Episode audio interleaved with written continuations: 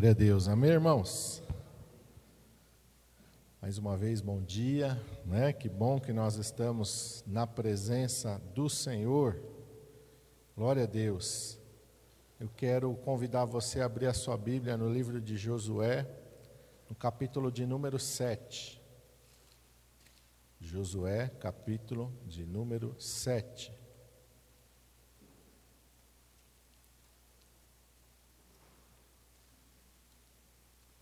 Na semana passada, ali, o Senhor, durante a pregação, né, o Senhor colocou ali o nome de duas cidades, né, que eu citei para vocês, né, Babilônia e Tiro, que não seriam mais edificadas, né. E aí eu estava essa semana pensando, mas eu tinha pensado na Babilônia, Tiro. E aí eu, eu, eu me lembrei e fui lá para Ezequiel, Ezequiel capítulo 26, no verso 14, quando Deus fala de Tiro, ela seria destruída, que as suas ruínas, né? Deus ia varrer as suas ruínas e que ela seria um lugar onde as, os pescadores estenderiam as suas redes. E aí eu estava essa semana meditando, meditando, aí eu fui pegar no mapa e encontrei Tiro. Eu falei, mas que coisa é essa? Cidade de Tiro aqui? Eu falei, será que e aí fui pesquisando, e aí, é, na verdade, essa cidade hoje se chama Sura, ela não se chama Tiro, né? Não sei porque o Google colocou como Tiro, mas ela se chama Sura hoje, ela não, no lugar onde existia a Tiro dos tempos bíblicos, e aí eu fui pesquisar, e Tiro era composta de duas partes nos tempos bíblicos. Ela é uma ilha a 700 metros do, da praia, tinha uma parte continental e uma parte na ilha. E Nabucodonosor vem e ele destrói a parte continental, mas ele não consegue chegar na ilha, 700 metros dentro do mar. O cerco de Nabucodonosor durou 13 anos. E por causa, enfim, da fome, da, da questão, o rei de Tiro se rende a Nabucodonosor. Nabucodonosor permite que eles continuem lá, mas sendo um reino vassalo da Babilônia. E depois uma parte da profecia se cumpriu, a parte continental Nabucodonosor arrasou, mas continuava a parte na ilha. E os fenícios era a cidade que tinha o maior comércio marítimo. E quando Alexandre o Grande vem para conquistar, o cerco dura sete a oito meses. E Alexandre está com o mesmo problema de Nabucodonosor, ele não consegue chegar lá, no mar, para conquistar a cidade de Tiro. Mas olha como Deus é maravilhoso. Alexandre olha e vê as ruínas da antiga parte continental. E Alexandre manda que os seus soldados então peguem todas aquelas ruínas e construam uma estrada até chegar em Tiro. E a parte da profecia que Deus diz que ele ia arrancar, ia lançar no mar as ruínas de Tiro, se cumpre com Alexandre o Grande. Eles pegam as ruínas daquela cidade e fazem uma estrada no meio do mar chegam na parte que era uma ilha até então e conquistam e destroem aquela cidade. Mais tarde, na época do Império Romano, Tiro novamente vai ser conquistado, e aí os fenícios, que eram o povo que habitava dali, vão fugir, vão para Cartago formar uma nova civilização. Então, daquela Tiro dos tempos bíblicos realmente não sobrou nada. E daquele povo que estava lá não ficou ninguém ali. Então a profecia se cumpriu. Hoje é uma cidade lá, Sur, né, mas que não tem nada a ver mais com aquele, aquela cidade de Tiro dos tempos bíblicos. O povo que está lá também não é mais os fenícios. E eu estava lendo ali, pesquisando no, na Wikipédia, lá no Google, e ali a atividade principal daquela cidade, pesca. Uma profecia de Deus se cumpre, né? E eu estava ali, eu falei, nossa, será que eu falei alguma coisa errada? Eu fui pesquisar, né? Mas graças a Deus que realmente essa profecia se cumpriu literalmente. Naquelas ruínas que hoje tem lá, não são mais da época dos fenícios. As ruínas que tem lá são da época dos gregos e dos romanos. Não é mais aquela cidade que era né, a, a capital do, do, do comércio marítimo. Acharam aí Josué capítulo 7? E eu quero ler com vocês a partir do versículo 24.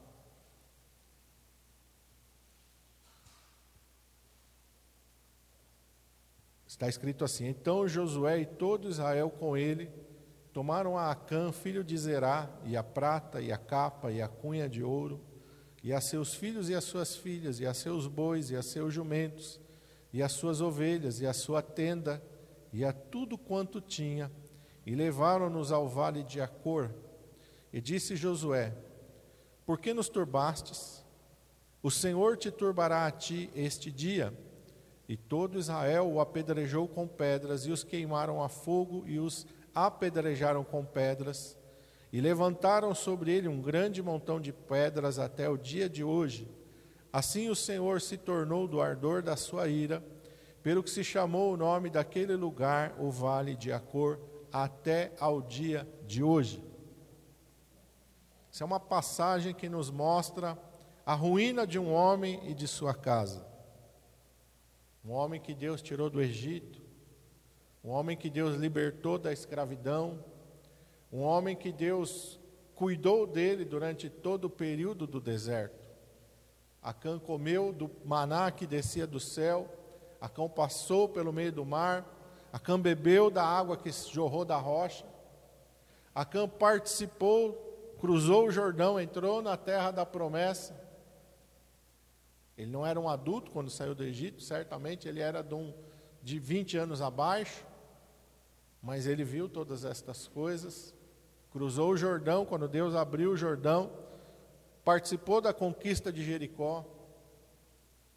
Porém, havia uma palavra de Deus quando eles fossem conquistar a Jericó. Tudo naquela cidade seria anátema, maldito. Eles não deveriam pegar nada daquela cidade. E o Senhor me levou a esse texto e o Senhor falou algo no meu coração sobre o perigo de um pecado não confessado. Sobre o perigo da gente achar que nós podemos permanecer com algumas coisas na nossa vida e que não vai ter problema nenhum, mesmo que aquilo seja um pecado, mesmo que aquilo seja algo errado diante de Deus. E aqui nós estamos vendo a ruína, e a ruína é grande. Quando Jesus fala lá em Mateus capítulo 7, de 24 a 27, sobre o que acontece com aquele que ouve a palavra de Deus e pratica ou não pratica, quando ele fala daquele que simplesmente ouve e não pratica, não obedece, não executa, Jesus fala que ele está edificando a sua casa sobre a areia. E Jesus diz que Vai vir o vento, vai vir a tempestade, vão vir os rios, vão dar com ímpeto sobre aquela casa, e Jesus disse: vai cair e vai ser grande a sua ruína. E aqui nós estamos olhando para a ruína de um homem e de sua casa. Não foi só Acã que pereceu, foi toda a sua casa. A sua esposa, os seus filhos e tudo quanto ele tinha pereceu. Nos tempos do profeta, desculpa, nos tempos do rei Salomão, por causa do seu pecado, Deus levanta um profeta e faz com que ele profetize para um dos servos de Salomão que Deus iria rasgar o reino das mãos do filho de Salomão, iria dar dez tribos a este jovem, chamado Jeroboão, então, e que Davi ficaria com duas tribos, a descendência de Davi. Jeroboão, então, por causa dessa profecia, ele começa a ser perseguido por Salomão e ele tem que fugir para o Egito, porque Salomão quer matá-lo. Quando Salomão morre, então Jeroboão volta do Egito e ele vai falar com Roboão, que é o filho de Salomão.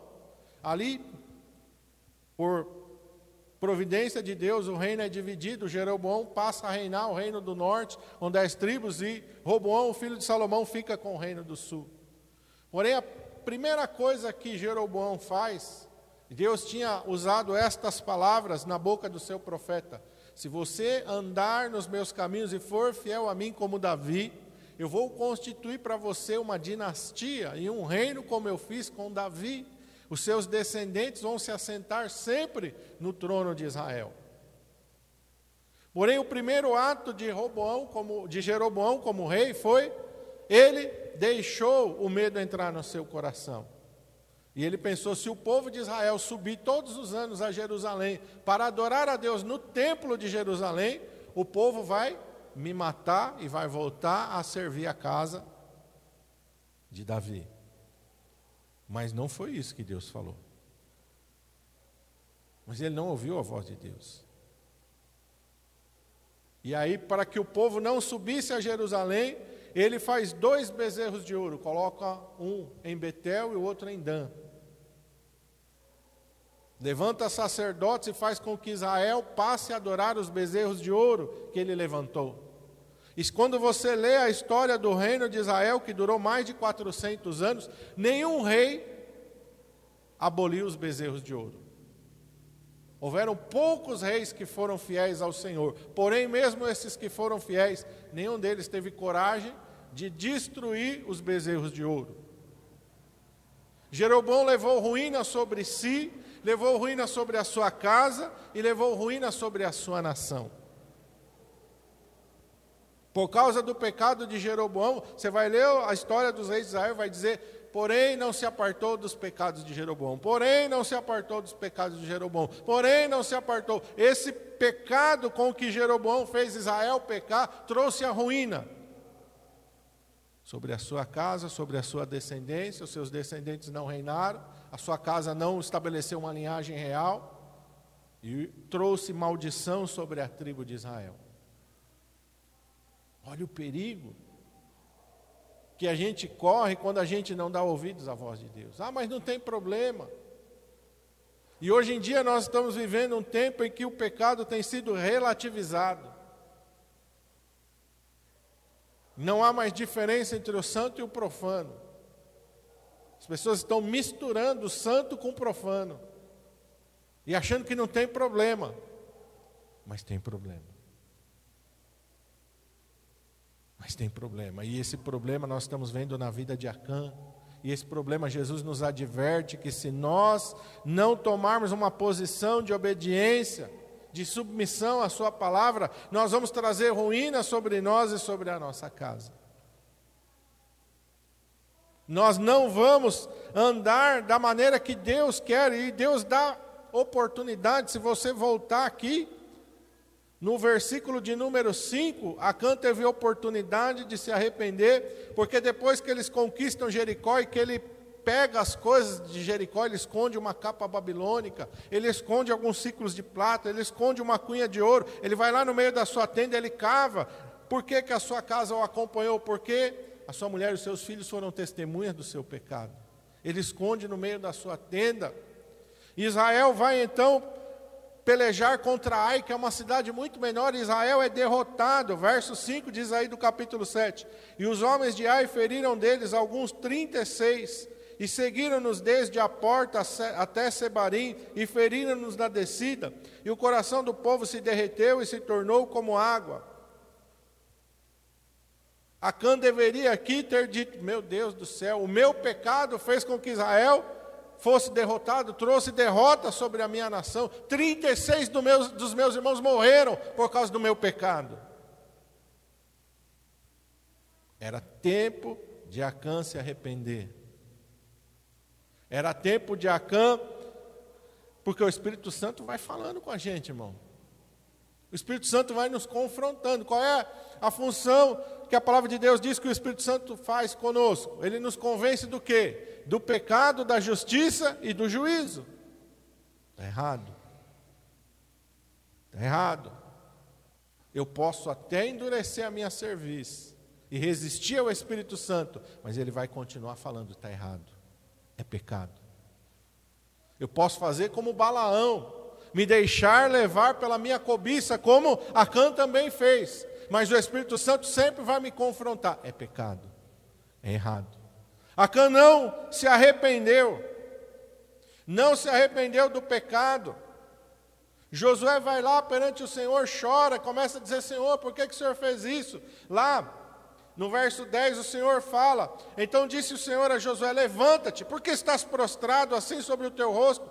Israel pecou e até transgrediram o meu conserto que lhes tinha ordenado, até tomaram do anátema, também o furtaram, também mentiram e até debaixo da sua bagagem o puseram.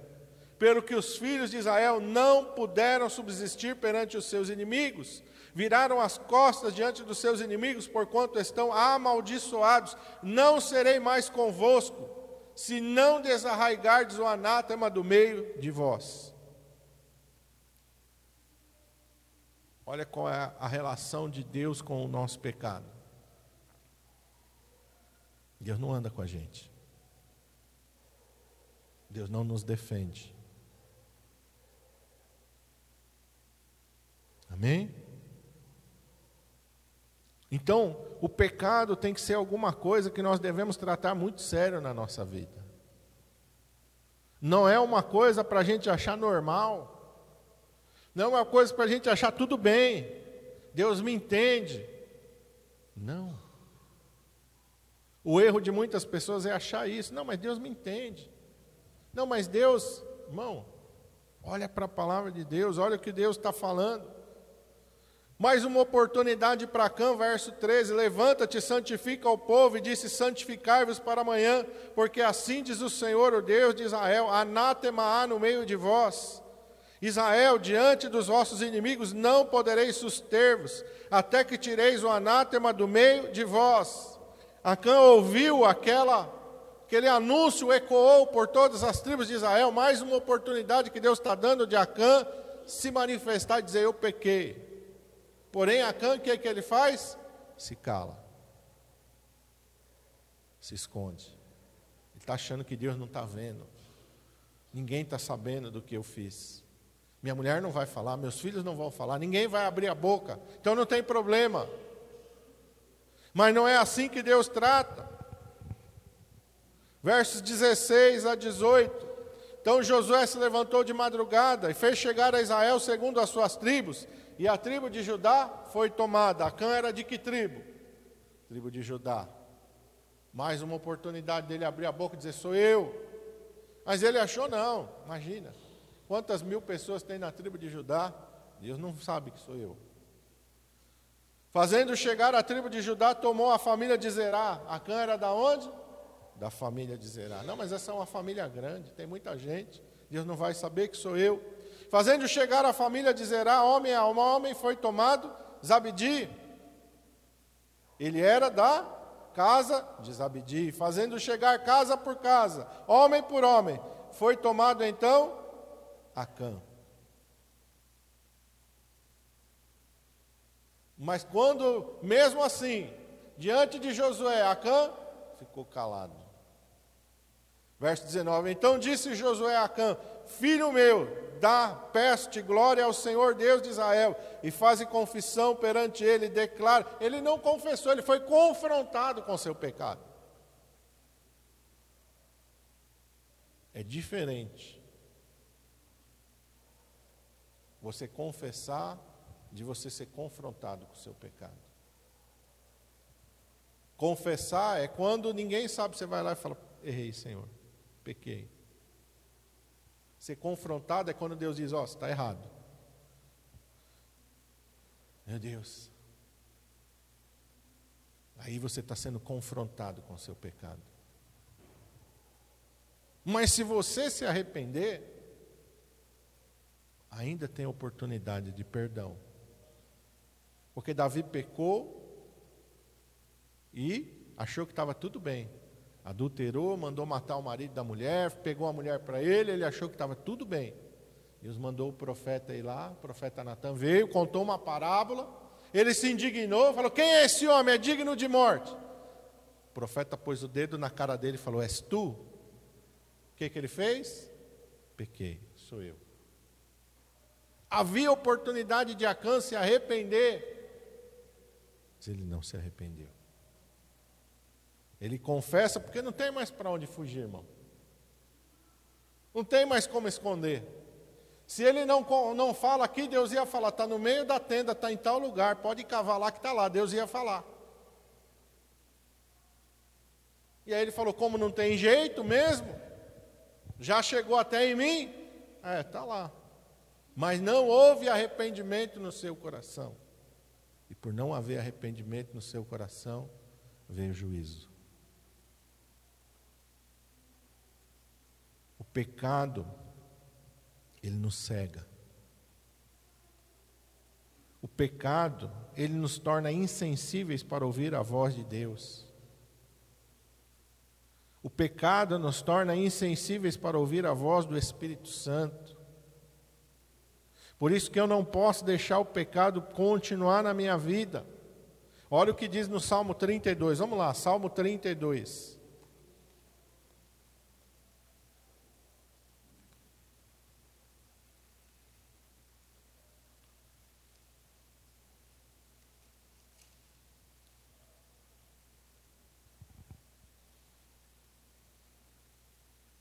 Versículo 3. Esse é um salmo de Davi. Davi sabe do que ele está falando. Olha o que ele diz aqui. Enquanto me calei, envelheceram os meus ossos pelo meu bramido em todo dia. Porque de dia e de noite a tua mão pesava sobre mim. O meu humor se tornou em sequidão de estio. A NVI ele fala assim: Quanto ocultei o meu pecado? Quanto escondi o meu pecado? Que, que aconteceu com ele? definhou, a NVI fala, ele fala, definhou a minha carne. Aí você vai falar, não, pastor, mas isso aí não tem nada a ver. Lembra quando Jesus cura aquele homem que está 38 anos no tanque de Betesda? O que que Jesus fala com ele depois que Jesus o cura? Vai e não peques mais, para que não te aconteça coisa pior. Consequência de pecado. E Davi está dizendo exatamente isso. Enquanto eu escondi o meu pecado, eu definhei, eu adoeci. Não adoeceu só o meu espírito, adoeceu a minha carne. Quando Deus disse para Adão: Não coma desse fruto, porque no dia em que você comer, certamente você vai morrer. Satanás veio com a mentira: Você não vai morrer. Pode comer aí, prova, você não vai, não vai dar tontura, seu olho não vai escurecer, você não vai desmaiar. Mas isso era uma mentira. Porque, embora Adão e Eva não tivessem passado mal ao comer do fruto, a morte entrou no seu corpo físico. E a palavra de Deus diz que através do pecado de Adão, todos nós morremos, sim ou não? O homem morre? Tem algum homem que consegue viver sem morrer? Qual é o homem que não morreu? Só Jesus. Só Ele tem poder de vencer a morte. Mas todos nós, Adão morreu, Eva morreu, mesmo os, os homens fiéis, como Moisés morreu, Josué morreu, Davi morreu. Dois homens Deus livrou da morte, Enoque e Elias. Jesus venceu. Amém? A palavra de Deus diz que o único inimigo a ser derrotado é a morte. Sabia disso? O último inimigo, a palavra de Deus diz, a ser derrotado é a morte. O último inimigo, mas a morte veio por causa do pecado. O salário do pecado é a morte. O salário do pecado é a morte. Você pode acontecer com você e comigo aquilo que aconteceu com Adão e Eva, não sentiu efeito nenhum aparentemente, no momento. Como Davi, Davi achou que estava tudo bem. Aparentemente não aconteceu nada errado, continuou reinando, continua governando Israel, continua tudo normal, até o momento que Deus confrontou a ele. E como consequência do seu pecado, que Deus disse para ele? De agora em diante a espada nunca vai se apartar da tua casa. Viveu coisas terríveis dentro da sua casa. Um irmão abusou da, da irmã, o outro irmão foi lá e matou o próprio irmão. O, um filho tentou matar ele. Consequência do pecado. Embora ele tenha se arrependido e Deus tenha perdoado, ficou uma consequência triste e trágica no meio da sua família. Satanás nos engana, Satanás quer sempre fazer com que a gente acha que não aconteceu nada, que é normal. Não, irmão. Qual é o remédio? Verso 5 ele fala aqui, ó, Davi mesmo fala: Confessei-te o meu pecado e a minha maldade não encobri. Dizia eu: Confessarei ao Senhor as minhas transgressões e tu perdoaste a maldade do meu pecado. Só tem um remédio para o pecado: confessar e abandonar. Não existe outro remédio para o pecado. Vou deixar para lá, não, não resolve. Vai ficar escondido, ninguém nunca vai saber, não resolve. A única maneira de resolver a condição do pecado é confessar a Deus. E é isso que também está escrito lá em 1 João. Vamos lá, finalzinho da Bíblia. 1 João 1. Um pouquinho antes de Apocalipse. Abre em Apocalipse e vai voltando. Você vai chegar nas cartas de João, na primeira carta de João. Capítulo 1, o verso é o 9.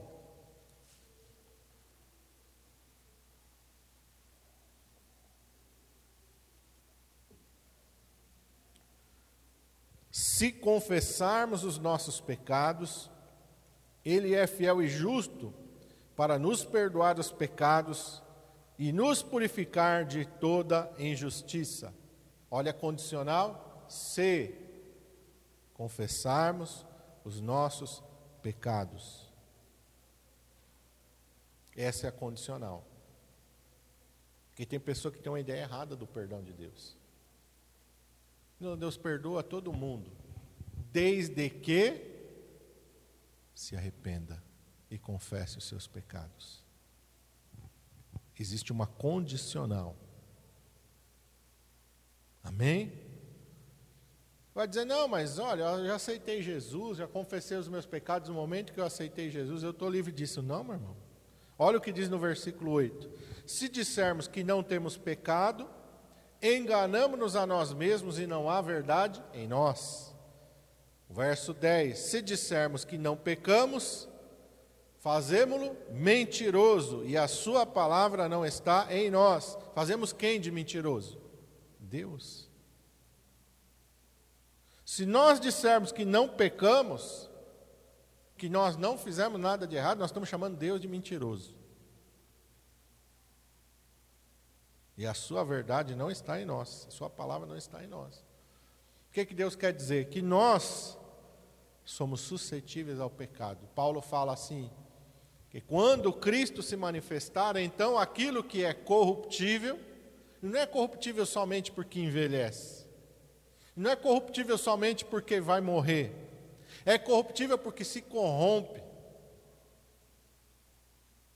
para o pecado. Que a nossa carne gosta do pecado. Paulo vai falar que existe uma luta entre a carne e o espírito. A nossa carne, irmão, ela não é do reino dos céus. Carne e sangue não entra, essa carne aqui não entra no reino dos céus. Por quê? Porque ela nunca vai se converter.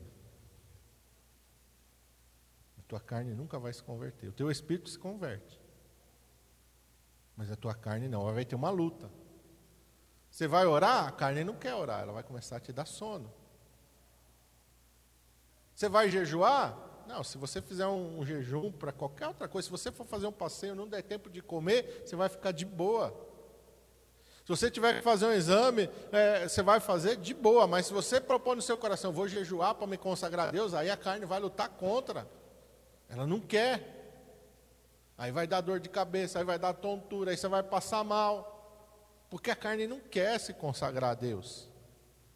Quando você olha para alguma coisa pecaminosa, a tua carne sente prazer naquilo. Ela quer mais. Você olha para as pessoas, e aí a gente pode dar vários exemplos, mas vamos, vamos para alguns aqui. Você pega lá uma, uma, uma, embalagem de cigarro lá, o que, que tem hoje no, atrás de uma embalagem de cigarro? Uma foto feia, não é? E está escrito lá, tem mais de quantas mil substâncias cancerígenas? Mais de 5 mil, não é? Está lá. Mas o vício é tão grande que a pessoa, mesmo sabendo que vai fazer mal, a carne está pedindo mais, mais, mais, mais. É é? É uma guerra para a pessoa poder parar de fumar. Porque a carne quer mais. Mas está fazendo mal, mas ela quer mais, ela gosta. Está destruindo ela, está trazendo doença para ela, vai causar dor, vai causar sofrimento, mas ela quer mais. A mesma coisa com a bebida, a mesma coisa com as drogas. A mesma coisa com a prostituição, a pessoa sabe que aquilo está destruindo ela, mas a carne quer mais. Então, irmão, o que, que nós temos que fazer? Deixar a carne nos dominar? Não. Por isso que a palavra de Deus, o apóstolo Paulo fala que eu mortifico o meu corpo. Mortifico ele, eu, eu trago ele sob rédea curta. Porque se eu deixar a carne tomar conta, meu irmão, eu vou me desviar e vou me afundar. A carne não quer saber das coisas de Deus. João está dizendo isso. Nós vamos viver constantemente sujeitos a pecar. Mas quando nós pecarmos, o que, que nós fazemos? O remédio está no versículo 9: confessarmos os nossos pecados. Porque se nós confessarmos os nossos pecados, Ele é fiel e justo para perdoar os nossos pecados e nos purificar de toda injustiça. Mas é só confessar? Não, Provérbios 28, 13. Não é só confessar, tem que confessar e deixar, diz o, o que encobre as suas transgressões nunca prosperará, mas o que as confessa e deixa alcançará misericórdia. Quem encobre a sua transgressão nunca prosperará. Você vai dizer, não, pastor, mas pessoa no mundão aí, está nem aí, peca, peca, peca, ó, está tudo bem na vida dele. Você que pensa que está tudo bem na vida dele. Não, ó, a pessoa está, ó, tá, tá assim, ó, com carro, com dinheiro. Você que pensa que está tudo bem na vida dele. Com certeza não está tudo bem. A maioria das pessoas que ficam aí postando as coisas, né? Isso aí já, já deve ter. Se você não viu, você busca até reportagem. Pessoa que se expõe, põe lá nas redes sociais, é carrão, é viagem. A maioria dessas pessoas tem problema depressivo. A maioria. A maioria dessas pessoas. Ficam mostrando aquilo, é um escape para ela tem algum tipo de problema. E aí um, um, ator bem famoso de Hollywood só fazia filme de comédia, mas se suicidou. E aí, com anos e anos, ele lidava contra a depressão, fazia todo mundo rir. Zombava de tudo e de todos, até não tinha temor com as coisas de Deus. Mas vivia um inferno dentro dele mesmo. Às vezes você está olhando a pessoa ali, você está achando que está tudo bem, a pessoa está lá, é famosa, faz todo mundo rir, conta piada e tudo. Ah, é, mas só Deus é que sabe o tamanho do inferno que está dentro do coração da pessoa. Amém? Então, quando nós olhamos para a palavra de Deus, só Deus tem um remédio para nós. E esse remédio é confessar e deixar. Quando nós fazemos isso, capítulo 2 está logo na sequência de 1 João, olha que maravilhoso. Diz assim: Meus filhinhos, estas coisas vos escrevo para que não pequeis. Se alguém pecar, temos um advogado para com o Pai, Jesus Cristo, o justo. Ele é a propiciação pelos nossos pecados, e não somente pelos nossos pecados, mas também pelos do mundo todo. Porque Satanás é sujo. Satanás te induz ao pecado. Ele fica ali te tentando. Peca, peca, peca, peca, peca, peca, peca. Ele fica ali. Quando você pecou, ele é o primeiro a apontar o dedo. Ó, oh, pecou, hein? Ah, crentinho. Ah, santão, pecou, hein? Ó, oh, você não vale nada. Você é um sem vergonha. Ah, você não tem vergonha, não? Ele é o primeiro a fazer isso com a gente. É o primeiro a, a rir, a zombar de nós a nos afrontar. Por isso que a palavra de Deus diz que quando nós confessamos, o Senhor não somente ele vai nos perdoar, ele não somente vai nos purificar de toda injustiça, mas ele vai se tornar o nosso advogado. Porque Satanás vai diante de Deus, está vendo, Senhor? Pecou, ó. Diz que é teu servo aqui, ó Senhor, ó, mas o Senhor não sabe o que eu sei da vida dele, Senhor. Olha, lembra de Jó? Olha, Senhor, olha, tem essa cara de santinho, mas olha, o Senhor não sabe o que. Ele vai nos acusar diante de Deus. E Jesus Cristo vai fazer o quê?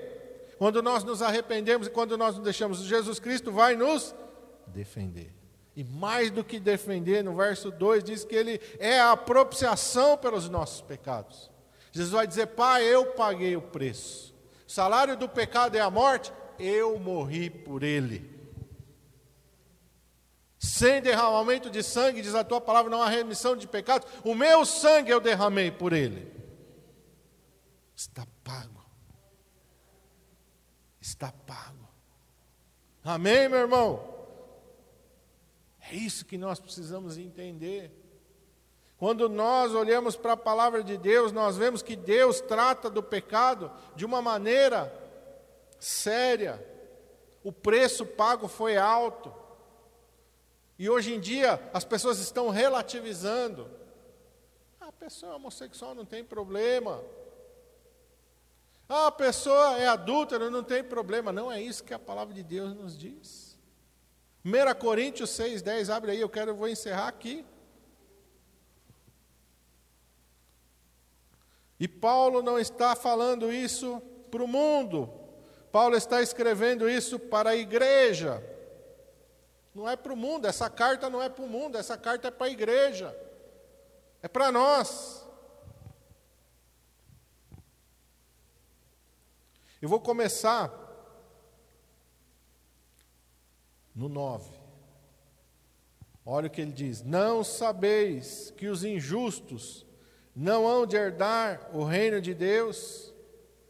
Não erreis, nem os devassos, nem os idólatras, nem os adúlteros, nem os efeminados, nem os sodomitas, nem os ladrões, nem os avarentos, nem os bêbados, nem os maldizentes, nem os roubadores herdarão o reino de Deus.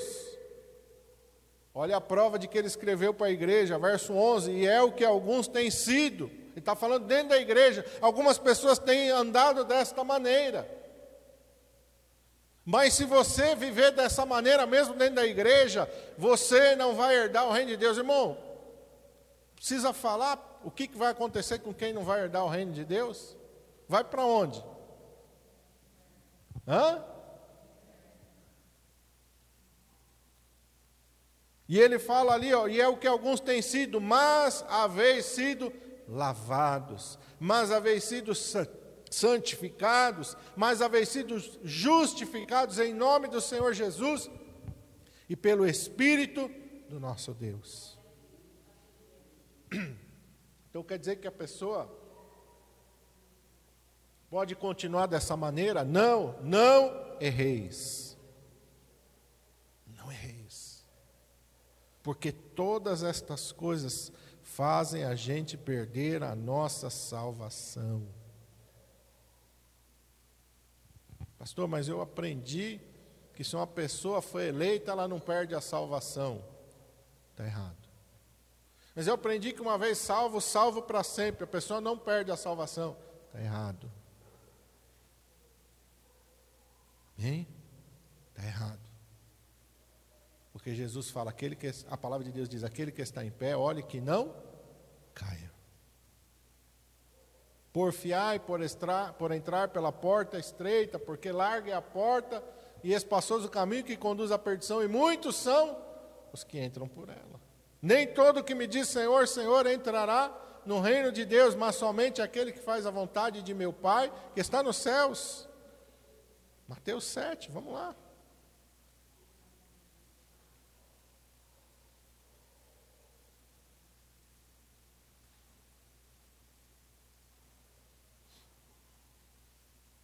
Verso 21 em diante. Nem todo que me diz Senhor, Senhor entrará no reino dos céus, mas aquele que faz a vontade de meu Pai que está nos céus. Presta atenção no verso 22. Muitos me dirão naquele dia: Senhor, Senhor, não profetizamos nós em teu nome? Em teu nome não expulsamos demônios? Em teu nome não fizemos muitas maravilhas? Meu irmão, quem é que profetiza em nome de Jesus? Quem é, meu irmão amado, que expulsa demônio em nome de Jesus. Quem é que em nome de Jesus faz maravilhas? Uma pessoa é curada, outro é abençoado, tem uma vitória. Quem é que faz isso? Não é quem está no mundo, não é o macumbeiro. que, que Jesus vai dizer? Verso 23: Então lhes direi abertamente: Nunca vos conheci, apartai-vos de mim, vós que praticais a iniquidade.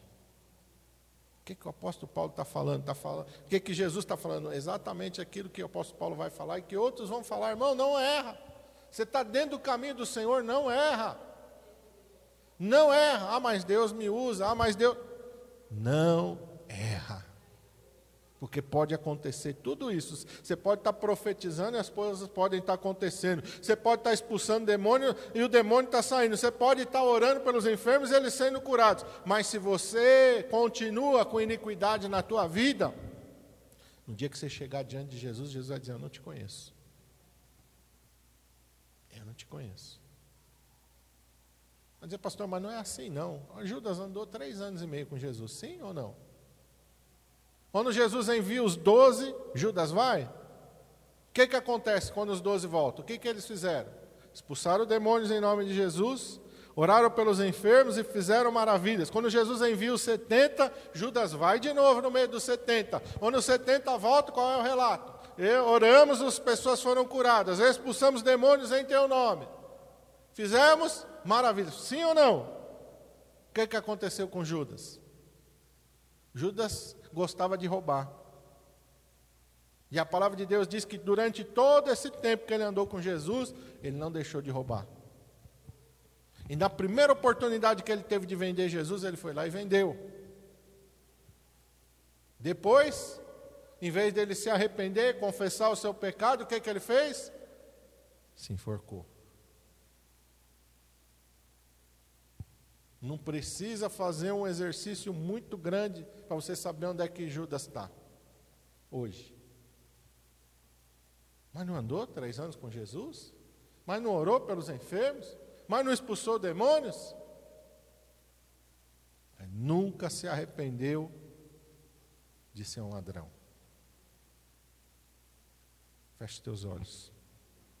Curva a tua cabeça.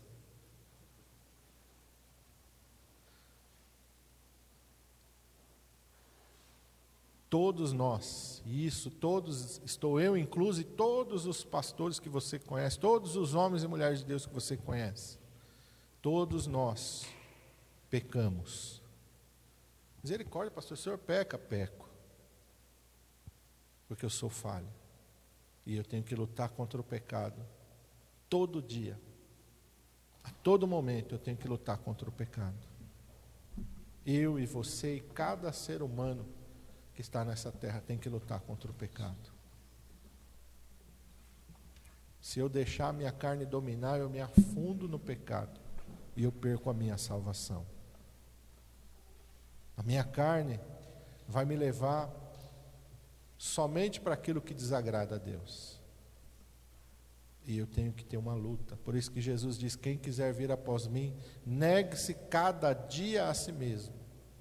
Tome sobre si a sua cruz e siga-me. A nossa luta é diária. A minha luta é diária. Todos os dias, a todo momento, Satanás quer nos levar ao erro. Hoje em dia, não tem mais o fruto do conhecimento do bem e do mal, mas existe o fruto do adultério, existe o fruto da pornografia existe o fruto da soberba, do orgulho, existe o fruto da avareza, da ganância, existe o fruto dos pecados que nos levam a desobedecer a palavra de Deus, como a cã, é uma simples capa, só apenas alguns ciclos, é apenas uma cunha de ouro, apenas uma mentira, apenas um pequeno desvio. Tudo isso nós devemos lutar contra. Se cairmos, devemos nos arrepender e confessar. Confessar diante de Deus. Confessar. Satanás vai dizer para você: não adianta, não, imagina, para que você vai confessar? Não, vou confessar. Senhor, errei. Senhor, pequei. Senhor, acabei de mentir, Senhor. Errei, Senhor. Senhor, acabei de fazer isso que é errado. Senhor, me perdoa, Pai. E quantas vezes junto com esta oração de confissão, nós vamos ter que dizer: Senhor, eu não tenho força sozinho para vencer esse pecado. Me ajuda, Senhor. Me tira, Senhor, das garras do diabo. Eu não quero, Senhor, mais isso na minha vida. Não quero mais que isso mais faça parte da minha vida. A minha carne tem prazer nisso, Senhor, mas o meu espírito não. Mas eu não quero mais fazer isso. Eu decidi que eu não quero mais. Eu quero ter nojo disso, Senhor. Eu quero ter aversão por isso, Senhor. Porque eu não quero na minha que faça parte da minha vida tudo aquilo que te desagrada e que aborrece. É uma luta muito grande, irmãos. É uma luta constante. E a gente não pode estar adormecido em relação a isso, porque disso depende a nossa salvação. Temos que ter o cuidado de obedecer a tudo que o Senhor nos fala. Ah, mas não é mais assim. Não ouça essas vozes malignas que tentam relativizar o pecado hoje em dia. Não ouça, isso é engano de Satanás. Paulo fala uma coisa que nós temos que atentar, ele está dizendo para, a igreja: olha, se eu voltar aqui e pregar outro evangelho além desse que já tem ouvido, considerem-me anátema, me rejeitem. Hoje em dia a gente aceita tanta coisa dita em nome de Deus que não tem nada a ver com a palavra de Deus, não faça isso. Paulo diz: nem que um anjo desça do céu e vos traga outro evangelho além deste, esse que está aqui não muda. Jesus disse: vai passar os céus e a terra, mas esta palavra não vai mudar. Não ouça aquilo que Satanás quer dizer para você. Olha, não, olha, no passado Deus condenava, agora Deus diz que é tudo bem. Mentira! Porque Deus não muda. Porque não há nele sombra de variação alguma. É mentira. Não ouça essa voz. Seja fiel para com o Senhor podem te chamar de louco, podem te chamar de fundamentalista, de tapado, de ultrapassado. Não interessa o rótulo que vão colocar em você, meu irmão. O que interessa é o que Deus enxerga na tua vida e Ele quer enxergar fidelidade. A mesma fidelidade que fez com que Sadraque, Mesaque e Abednego, Ananias, Misael e Azarias dissessem para o rei: Rei, assunto encerrado, rei. Nós não vamos nos curvar. Você, não adianta fazer outra proposta. Não interessa a proposta que o senhor vai trazer. Acabou, assunto encerrado. Nós não vamos. Se é para jogar na fornalha, joga logo, porque nós não vamos nos dobrar. Acabou. Se o nosso Deus quiser nos livrar da fornalha, vai nos livrar. Se não quiser nos livrar da fornalha, nós temos a certeza de que vamos estar com Ele para sempre. Ou saindo da fornalha, ou morrendo na fornalha, nós vamos estar com Deus essa convicção que Deus quer ver no meu e no teu coração. A convicção que levou Daniel a entrar na Babilônia e a rejeitar os manjares que a Babilônia tinha. É isso que Deus quer ver em mim e em você. Jamais eu vou ser influenciado pelo mundo. Daniel não foi influenciado pela Babilônia. Jamais seja influenciado pelo mundo.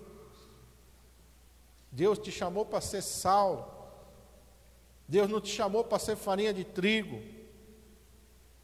Deus não te chamou para você ser nenhuma outra coisa a não ser sal e luz. Coisas que não passam desapercebidas. Coisa que não. A, a luz não é influenciada pelas trevas. Onde ela chega, ela vence as trevas. O sal não passa desapercebido em nenhuma receita. Onde ele chega, ele muda. É assim que Deus te chamou para ser. Ah, mas vão rir de mim, não tem problema. Vão zombar de mim, não tem problema. Vão me chamar de crentinho, vão me chamar de crentinha, não tem problema. Porque no dia que a tempestade vier sobre a minha casa, ela não vai cair, porque ela vai estar edificada sobre a rocha. Não vai entrar ruína dentro da minha casa, porque eu não vou deixar. Eu vou lutar contra o pecado. Eu vou me agarrar em Jesus. e vou me lutar para viver em fidelidade todos os dias. Eu vou, eu quero chegar no final da minha vida como o apóstolo Paulo. O apóstolo Paulo chegou no final da vida dele e disse: "Olha, combati o bom combate, completei a minha carreira, guardei a fé." Aleluia! O que me aguarda agora é a coroa da justiça. Glória a Deus! Não há uma expectação de condena, uma expectativa de condenação, não há uma expectativa de inferno. Há uma expectativa de glória. Ah, irmão. Vai falando com Deus enquanto os irmãos adoram ao Senhor. Vai pedindo para o Senhor. O salmista diz algo maravilhoso. O Senhor quer que conhece os seus próprios erros. Sonda-me, Senhor, e conhece o meu coração. Prova-me os pensamentos e vê se há em mim algum caminho mau. E guia-me pelo caminho eterno, pelo caminho reto. Nos ajuda, Senhor.